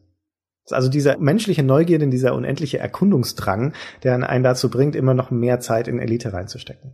Ja, ach, man wurde ja auch immer noch ein bisschen besser und so. Also es hat sich ja auch gelohnt, das zu tun. Naja, es geht. Na, es liegt ein großer Wert und eine große Stärke in Verschwiegenheit, darin den Spielern eben nicht alles zu erklären, weil es ihre Fantasie herausfordert, weil es auch ihren Erkundungsmut herausfordert, den Willen, Dinge zu entdecken, selbst wenn letztendlich, wie in Elite ja dann da nichts mehr zu entdecken ist, also über halt diese Geheimmissionen hinaus. Aber es gibt zumindest diese eine Kleinigkeit noch, dass die Planeten an sich ja nun aus diesem Seed zufällig generiert sind und aber auch die Beschreibungen der Planeten und auch die Einwohner. All das wird aus Versatzstücken zusammengesetzt und jeder Planet hat immer eine Beschreibung. Beschreibung des Planeten Lave zum Beispiel, des Startplaneten ist, Lave is most famous for its vast rainforests and the Lavean tree grub. Und das sind alles so Textbausteine, die da zusammengesetzt wurden und die sind auf jedem Planeten anders. Oder nein, nicht auf jedem, aber auf vielen Planeten anders. Es gibt ziemlich viele Planeten, um ehrlich zu sein, wo einfach nur steht, The world Axios is a boring world. Oder Dira Terry is a revolting dump. Also ist eine abschreckende Müllhalde. Aber dadurch, dass es einige von diesen Bausteinen gibt, die etwas seltener sind als die anderen, musst du halt schon ein bisschen rumfliegen, damit du die mal zu Gesicht bekommst. Unter anderem haben sich dann Braven und Belders erlaubt, dann so Dinge einzubringen wie Parkuhren und Mixer Kunststudenten, Sitcoms, solche Dinge. Und dann kann es also passieren, dass du wie zum Beispiel in der Galaxie 5 auf dem Planeten Beis oder Beis landest und da heißt die Beschreibung dann This planet is reasonably famous for its inhabitants' exceptional loathing of food blenders was dann nett ist. Oder schon in der ersten Galaxie findest du einen Planeten, ich weiß nicht immer, wie der heißt, wo man dann essbare Kunststudenten zum Beispiel findest. Der ist berühmt dafür, dass es dort essbare Kunststudenten gibt. Also das gibt sich halt aus diesem zusammengewürfelten Ding. Aber ja, das ist wenigstens noch eine kleine Entdeckerfreude zu gucken, was für eine absurde Beschreibung mag es wohl auf dem nächsten Planeten geben. Ich finde übrigens, dass David Braben aussah wie ein Kunststudent und Ian Bell wie ein prototypischer Nerd aus dem Jahr 2014. der Braben hatte auch immer so, na der, der Bell auch, aber der Braben hatte auch immer so Plunder an und sowas und hat ein bisschen kantiges Gesicht, sah auch ganz gut aus eigentlich. Und der Bell sah halt aus wie ein veritabler Irrer mit so einer großen, schwarz umrandeten Brille, wie man sie ja heutzutage ja in Nerdkreisen gerne wieder trägt. Und ein bisschen wirren Haaren und sehr schmales Gesicht und halt so ein bisschen irrer Blick, so toll. Ja, so ein abwesender Gesichtsausdruck auch. Ah ja. Ja, die Entwicklung von den beiden ist auch super interessant. Also wenn wir vom Spiel an sich mal umschwenken ein bisschen auf die beiden Autoren, die haben sich, wie gesagt, in Cambridge kennengelernt, wo sie beide studiert haben, an dem Jesus College, beide Naturwissenschaftler und die haben beide in ihrer Freizeit schon rumprogrammiert und haben dann festgestellt, oh, wir haben ja da ganz ähnliche Visionen und sowas. Beide arbeiten wir an sowas Science-Fiction-mäßigen. Komm, lass uns da doch einfach mal das gemeinsam machen.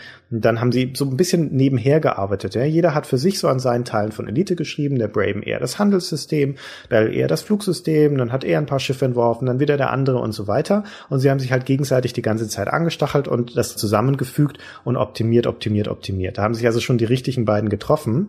Und irgendwann haben sie also beschlossen, ein Geschäft rauszumachen, es äh, zu veröffentlichen, erst für den BBC Micro. Und dann haben sie einen ganzen Haufen Geld damit gemacht.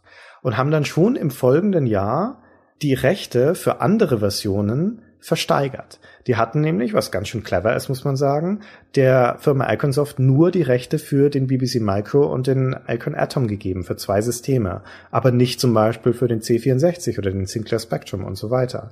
Und dann haben sie die also im nächsten Jahr versteigert für weitere 8-Bit-Systeme.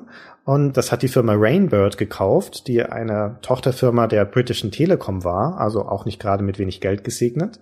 Und es ist nie veröffentlicht worden, wie viel die da bekommen haben, aber es wurde kolportiert, es sei eine sechsstellige Summe gewesen. In Pfund, ja, was ja damals sowieso noch viel, viel mehr wert war als die Mark. Das ist ja auch schon 30 Jahre her.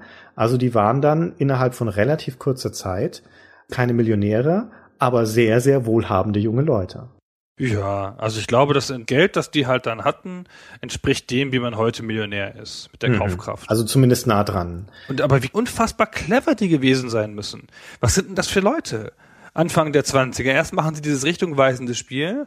Also der prototypische, in sich versunkene Programmierer ist ja dann auch noch dem Klischee nach kein Geschäftsmann. Aber die haben nochmal sehr kalt an Acorn-Saft auch nur die Acorn-Rechte verkauft und haben schön gedacht, so, die Filmrechte und die Rechte für andere Plattformen, die behalten wir jetzt mal. Könnte ja sein, dass jemand einen Film machen will. Oder könnte ja sein, dass portiert wird, ja. Jeder andere 20-Jährige wird doch ins Ohr gehauen, gibt ja hunderte von Fällen von, von so großen Publishern. Weißt du, so, die sind ja auch schon abgelehnt worden vorher. Mhm. Acornsoft hätte hingehen können und sagen können, Kinder, Geld könnt ihr jetzt leider nicht kriegen, wir bringen es mal auf unser eigenes Risiko raus. Hm? Das ist ja schon was. Ja, ihr seid ja 20, hm? Und jeder kriegt einen Tausender. Also, und so waren die aber nicht. Entweder war halt Aconsoft sehr fair, oder was wahrscheinlicher ist, das waren halt echt abgewichste Burschen. Also zumindest mal der Braben.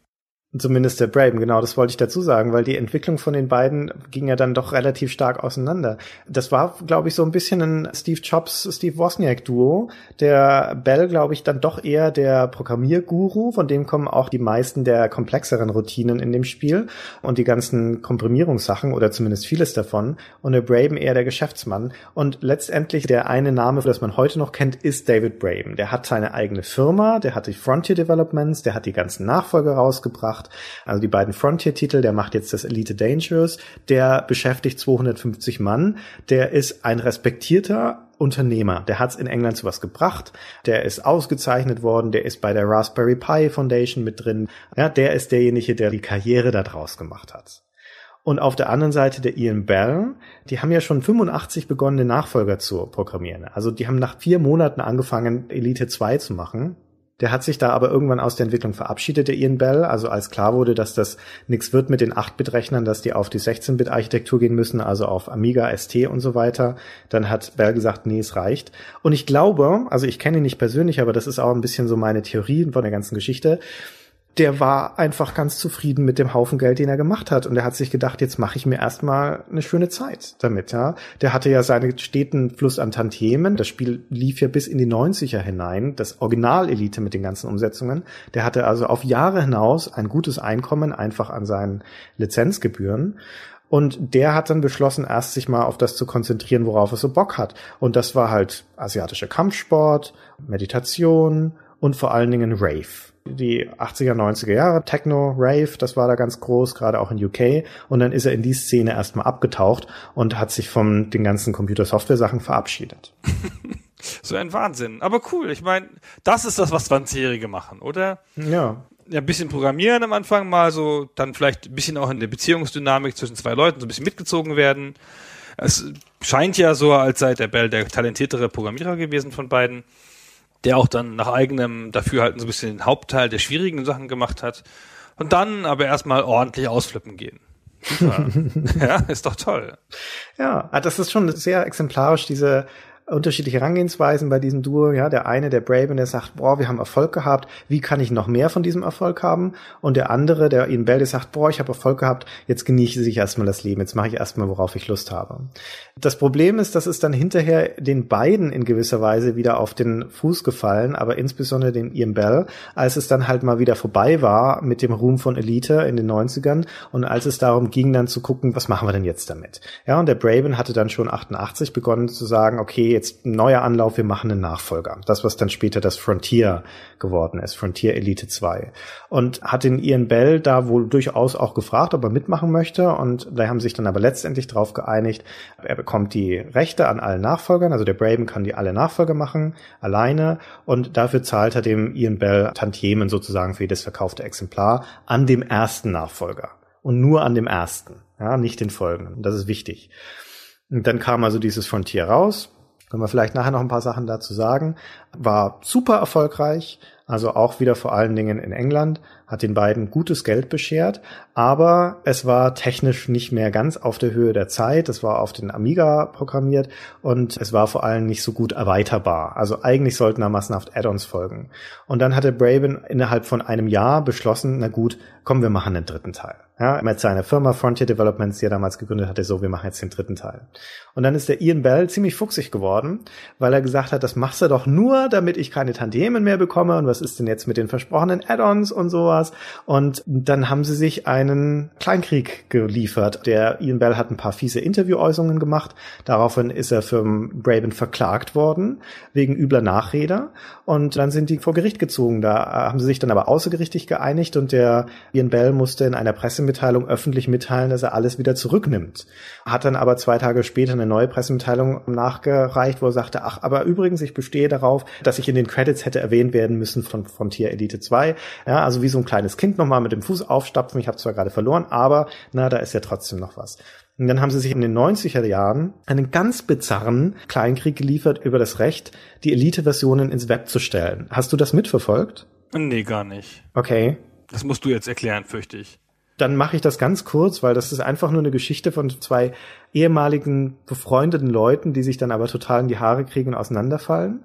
Ja, da war also schon Funkstille. Ian Bell wahnsinnig angefressen, weil er vor Gericht gezerrt wurde von Braben, war also schon vergiftet die Stimmung. Und dann hat er aber eine eigene Webseite, die Ian Bell, die er Elite gewidmet hat, wo er auch die ganzen 8-Bit-Versionen, die damals schon nicht mehr im Handel waren, dann online gestellt hat. Und dann hatte David Braben versucht, den Ian Bell zu kontaktieren, um ihn zu bitten, um ihn zu fragen, ob er die auch auf seine Elite Frontier Webseite stellen darf. Weil eigentlich sind die Rechte an den Originalversionen, die gehören ja den beiden. Ja? Also keiner von denen kann irgendwas ohne das Einverständnis des anderen tun. Da habe der Ian Bell ihm aber nicht geantwortet und daraufhin hat er dann den Betreiber der Webseite, also das Hosting-Unternehmen, angeschrieben und gesagt, hören Sie mal, das sind illegale Dinge gehostet. Ja, derjenige, der das da hostet, hat kein Recht dazu. Das Copyright gehört mir auch. Und daraufhin haben die die Webseite abgeschaltet vom Ian Bell. Worauf er sich dann gemeldet hat in einer Pressemitteilung und hat gesagt, der Braben führt einen Kreuzzug gegen mich und der sei ein total fieser Kerl. Und dann haben sie sich wieder in die Wolle bekommen und dann wurden noch zweimal seine Webseite abgeschaltet und dann haben sie sich dem Usenet damals, also in so einer Art Internetforum, haben sie sich gegenseitig Braben öffentlich und der Ian Bell unter Pseudonym schmutzige Wäsche gewaschen. Ja, und das gipfelte dann auch daran, dass der Braben dann so quasi nebenbei kolportiert hat, der Ian Bell habe ja außer Elite nichts geleistet. Das einzige Spiel, an dem er noch gearbeitet habe, sei ein Spiel namens Robbenschlechter. Ja, das, das ist auch schon fies, wenn man jemand anderen unterstellt, er habe ein Robbenschlechter-Spiel gebaut. Es gibt keinen Beleg dafür, dass es wahr ist. Ja, so ein Spiel ist jedenfalls nicht erschienen. Ja, und der Bell hat aber auch kein Blatt vom Mund genommen. Ja, der war dann eher so ein so stichelnder Typ. Ich glaube, so als neutraler Beobachter, dass der Bell da eher der stumpfere von den beiden ist, also der eingeschnapptere, die beleidigte Leberwurst. Der Braben bemühte sich da schon eher, zumindest in der öffentlichen Austausch, um etwas Ausgleich. Aber ja, jedenfalls, also große Feindschaft, ja, keine Übereinkunft mehr möglich. Dementsprechend gab es in den 90ern, Anfang der 2000er einige Jahre, wo alle Versionen von Elite dann aus dem Netz genommen wurden. Und dann hatte Ian Bell aber irgendwann wieder angefangen, sie trotzdem wieder online zu stellen und dann war es auch schon wurscht. Mein Gefühl war immer, dass der Braben halt ein Geschäftsmann ist und als solcher so ein bisschen rationaler und der Bell halt ein Hedonist. Ja, und für den genau. Braben geht's natürlich so ein bisschen um sein öffentliches Bild und für den Bell hatte ich den Eindruck, geht's halt auch einfach um das Geld, von dem er lebt weil der ja nicht so viele andere Einnahmenquellen hatte, weil der nicht mehr so viel gearbeitet hatte nach Elite. Wofür ich großes Verständnis habe. Hätte ich ein richtungweisendes Programm in den 20ern gemacht, würde ich vielleicht auch nicht mehr arbeiten. Mein Ehrgeiz ist auch begrenzt. ich habe das Gefühl, der Ian Bell ist ein bisschen eine traurige Figur, weil der auch von diesem ganzen Nachruhm, der ihm ja zweifellos zusteht für die Leistung, die er bei Elite mit erbracht hat, davon hat er nicht so wahnsinnig viel. Wenn heutzutage von Elite die Rede ist und wenn es auch darum geht, das zu würdigen, die Leistung, dann steht da in der Regel der David Braben auf dem Podium und im Rampenlicht, der sich aber, muss man halt auch echt sagen, aktiver darum bemüht, diesen Nachruhm zu schüren und der das auch als Geschäftsmann, der er ist, vor sich herträgt. Unter anderem deswegen, weil er ja derjenige ist, der den Namen auch weiter benutzt, um Programme zu machen. Jetzt aktuell gerade dieses Elite Dangerous, also den vierten Teil. Genau, er hat ja sein ganzes Leben damit gearbeitet, so. Ja. Sein Studio hat ja natürlich auch viele andere Spiele gemacht, aber er ist immer wieder zu dem Elite-Ding zurückgekehrt. Ja, das stimmt. Jetzt erst gerade aktuell wieder. Also das Elite Dangerous, ich habe noch nicht reingeschaut, das ist gerade in der Beta, macht einen sehr vielversprechenden Eindruck und es zeigt halt dann auch gerade in diesem Kontrast sehr schön, wie sich die Weltraumspiele und die Technik vor allem doch weiterentwickelt hat in diesen 30 Jahren. Denn Elite hat bei all den ganzen Dingen, die es geleistet hat damals, und das war schon bemerkenswert, hat es diverse Dinge halt auch einfach noch nicht. Es hat keine Kampagne, es hat keine Fraktionen, du konntest dein Schiff nicht wechseln zum Beispiel. Es hat keine dynamischen Missionen, keine Großraumschiffe, keine Begleiter, kein Funkverkehr, keine dynamische Wirtschaft, kein Multiplayer und so weiter und so weiter. Ist ja alles auch kein Vorwurf. Das wäre ja der Wahnsinn gewesen, das alles drin zu haben. Und die Nachfolger haben es zum Teil auch gehabt das eigentlich Entscheidende ist, was Elite schon alles angelegt hat. Nämlich das, was so ein Weltraumhandelsspiel ausmacht und bis heute ausmacht, ist im Kern schon alles drin in Elite. Abgesehen von der großen Spielwelt, natürlich abgesehen vom Kämpfen und Handeln, das Upgrade-System, das Missionssystem, das Energiesystem, ja, du hast Schilde, die sich langsam wieder aufladen und Dinge, die Waffen und so weiter, die die Energie verbrauchen. Ja, du hast unterschiedliche Rollen, die du spielen kannst, mit der Kopfgeldjagd, mit dem Händler sein und so weiter. Du hast die Raketen, du hast die Ladungscontainer, du hast Asteroiden im Spiel, die du auch abbauen kannst mit so einem Minenlaser Laser und so weiter und so weiter. Du hast sogar schon, schon damals vor 30 Jahren so Komfortfunktionen, wie dass du eine Zeitbeschleunigung einschalten kannst mit der Taste J. Also du musst nicht ewig durch das All fliegen, wenn du auf eine Raumstation einen Planeten zusteuerst, sondern du kannst da einen Teil der Zeit überspringen, solange bis halt wieder ein Schiff in deine Nähe kommt. Ja, toll oder? Ja, super. Das wurde ja in späteren Spielen unter Beteiligung von Bernd Lehan dann wieder nicht mehr gemacht. genau. Ach, toll. Schon damals. Die waren so fortschrittlich. Ich glaube, die haben am Anfang nicht überrissen, wie gigantisch dieses Projekt wird und waren dann zu ehrgeizig, um es aufzugeben. Ich glaube, die sind gar nicht rangegangen wie an ein Spiel. Ich glaube, die sind rangegangen wie an so ein Rollenspiel halt. So eine Traveler-Welt. Okay, was braucht man da? Hm. Okay, wir wollen fliegen. Also da muss es Handelswaren geben, da muss es Tech-Level geben, da muss es Raumstationen geben und so weiter und so fort. Dann haben sie halt mal alles eingebaut und dann geguckt, wie es passt. Mhm. Das ist ja der Vorteil, wenn man Spiele mit 20 macht, wo man noch nicht an Scheitern glaubt. Es gibt doch diesen berühmten Witz, die Ansprache an einen Teenager. Schnell, erschaff irgendwas Großes, solange du noch allwissend bist. ja. Und das haben die halt einfach gemacht, weißt, solange sie noch allwissend waren. Später, hm. Das haben die gemacht. Und das war ja auch, ich meine, bis heute war das ihr großer Wurf für den Ian Bell sowieso. Für den David Braben, der hat ja nun auch noch andere Sachen gemacht. Der hat direkt nach Elite hat er zum Beispiel das Zark, Schrägstrich Virus gemacht und dann eben das Frontier. Aber auch die beiden Nachfolger von Elite, das Frontier und First Encounters, das waren super ambitionierte Spiele. Auch die waren wieder technisch beeindruckend aber sie waren entfernt von dieser eleganten Perfektion, die das Elite hatte. War noch nicht mehr so beschränkt. Bei Frontier habe ich so ein bisschen den Eindruck gehabt, das war so ein Ausdehnen. Ja. So, wir konnten dieses und jenes nicht machen, das kommt jetzt aber noch rein. Und dadurch ist es halt kaputt gegangen ein bisschen. Also das war natürlich auch ein Bug hier einfach, das Spiel. Und es war vielleicht auch ein bisschen ehrgeizig, dass er es allein programmieren wollte und so. Er hatte ja, er hat das hatte fünf Jahre oder sowas gedauert und er hat es im Wesentlichen allein gemacht. Ja, ist das der richtige Weg? Ich weiß nicht. Ja, gute Frage. Aber es war, ich meine, das hatte auch wieder dieses prozedural generierte Universum, nur dieses Mal halt nicht 2048 Planeten, sondern die ganze Milchstraße, also Millionen von Planeten oder Sternen mit eigenen Planetensystemen und die in Echtzeit simuliert. Also die drehen sich dann um die Sonne und so weiter und das alles, während du da rumstehst, simuliert er dieses ganze Universum und, und das ist nach wie vor wahnsinnig beeindruckend, der errechnet auch die Planetenoberfläche. Das heißt, du kannst nahtlos vom All auf einen Planeten runterfliegen, ohne Ladepause, ohne Übergang und dann über die Oberfläche fliegen, also wo dieses ganze Relief errechnet ist und da sogar noch Städte und Stationen drauf sind und kannst dann da auch landen an jedem beliebigen Punkt des Planeten und da dann zum Beispiel deinen Bohrturm aufstellen. Allein vom Umfang her, von der Ambition ist das Wahnsinn, ja, unglaublich beeindruckend. Es hat halt nur dieses kleine Problem, das es für mich unspielbar gemacht hat, dass das ganze Flugsystem physikalisch korrekt ist, also so eine newtonische Physik, das heißt, das berechnet die Trägheit.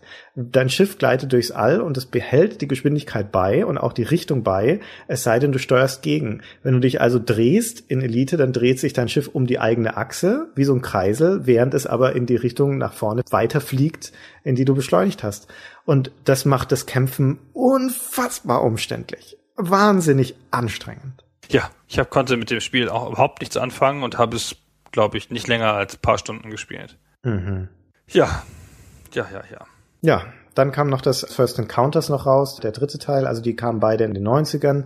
Das Frontier kam 1993 und dann zwei Jahre später, 95, kam das First Encounters. Mm, das sollte eigentlich in einem Jahr entwickelt werden, also als so eine Art Update von dem Elite 2, wurde dann aber ein komplett neu programmiertes Spiel, hatte in einem Jahr natürlich nicht fertig bekommen, also nicht mal ansatzweise. Und dann hat der Publisher GameTech nach 18 Monaten den Stöpsel gezogen, hat gesagt, uns reicht's, wir bringen jetzt so raus, so wie es ist. Und es war heutzutage, würde man sagen, in einem Alpha-Zustand oder vielleicht frühen Beta-Zustand. Das heißt, es war komplett unfertig. Und ähm, legendär verbuggt. Hat den Ruf von Elite dann also nachhaltig ruiniert, diese Version. Das war an die Unspielbarkeit verbuggt.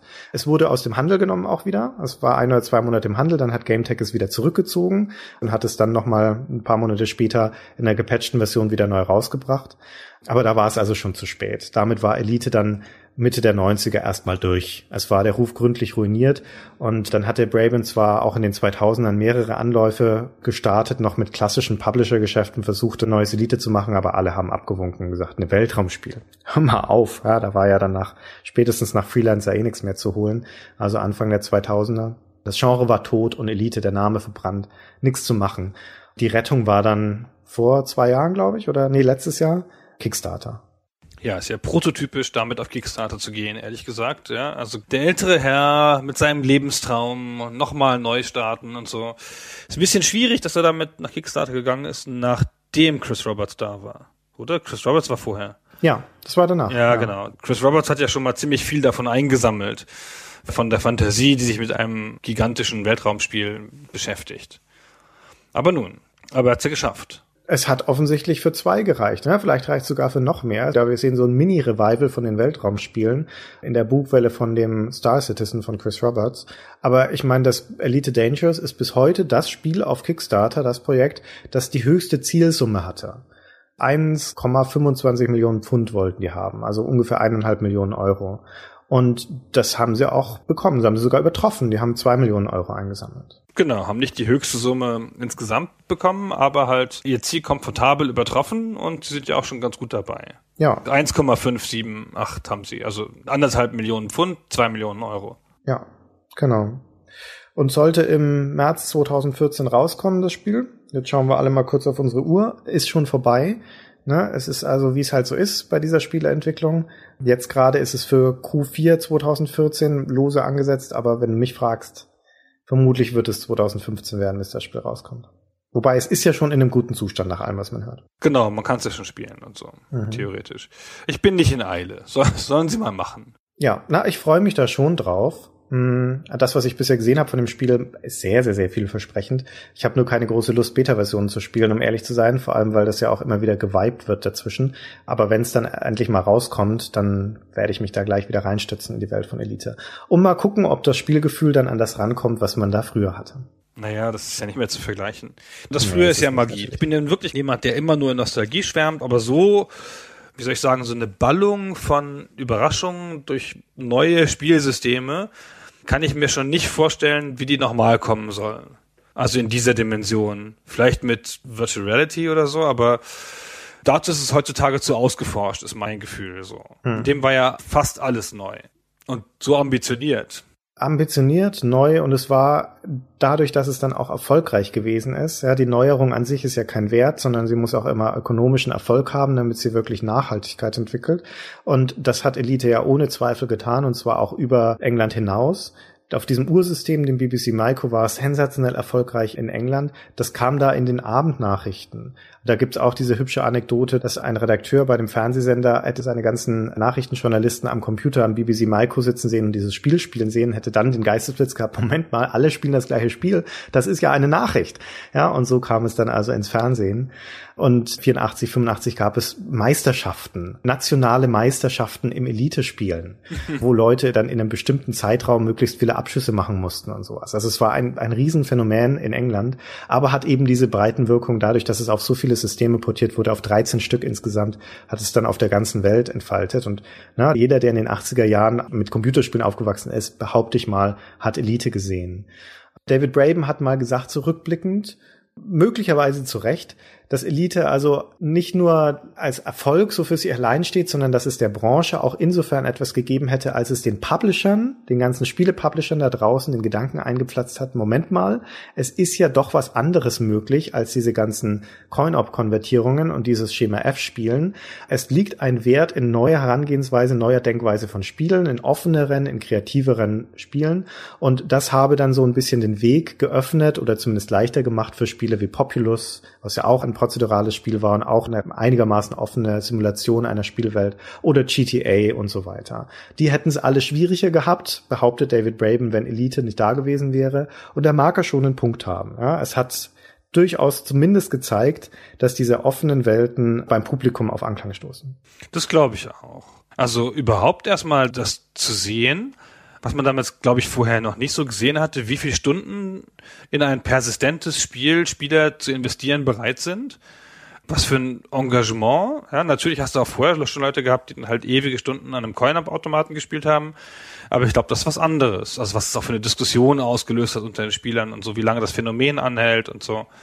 Also kommt man natürlich in der Form damals noch nicht sehen. Aber ich glaube schon, dass diese schiere Ambition, die dann belohnt worden ist, Leute ermutigt hat. Mhm.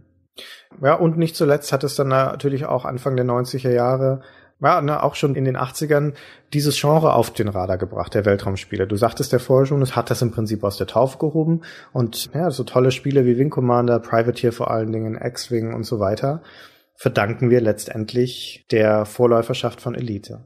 Genau. TIE Fighter. Kein TIE Fighter. Wie, wie arm wäre die Welt ohne TIE Fighter? das stimmt. Ja, Christian, ich habe ja alles gesagt. Hast du noch in deiner umfassenden Recherche lustige Anekdoten gefunden? Ich glaube, wir haben alles Wesentliche gesagt. Jetzt überlassen wir das Wort dann wieder unseren geschätzten Zuhörern und verweisen auf unsere Kommentare. Wir freuen uns über weitere Gerüchte und Legenden aus der Spielwelt von Elite. Dieses Tarnschiff in der C64-Version zum Beispiel, ganz grober Unsinn, würde ich sagen. weil du nichts weißt, weil du nur zugeguckt hast, Christian, du harmloser. Weil genau, der Christian ja. ist nämlich harmlos. ja, und du bist tödlich. Ja. Mhm. Das unterscheidet uns, Christian. Das tut es, ja. Christian, dann bedanke ich mich für das Gespräch. ich mich ebenfalls. Bis zum nächsten Mal. Ciao, genau. Tschüss. Tschüss.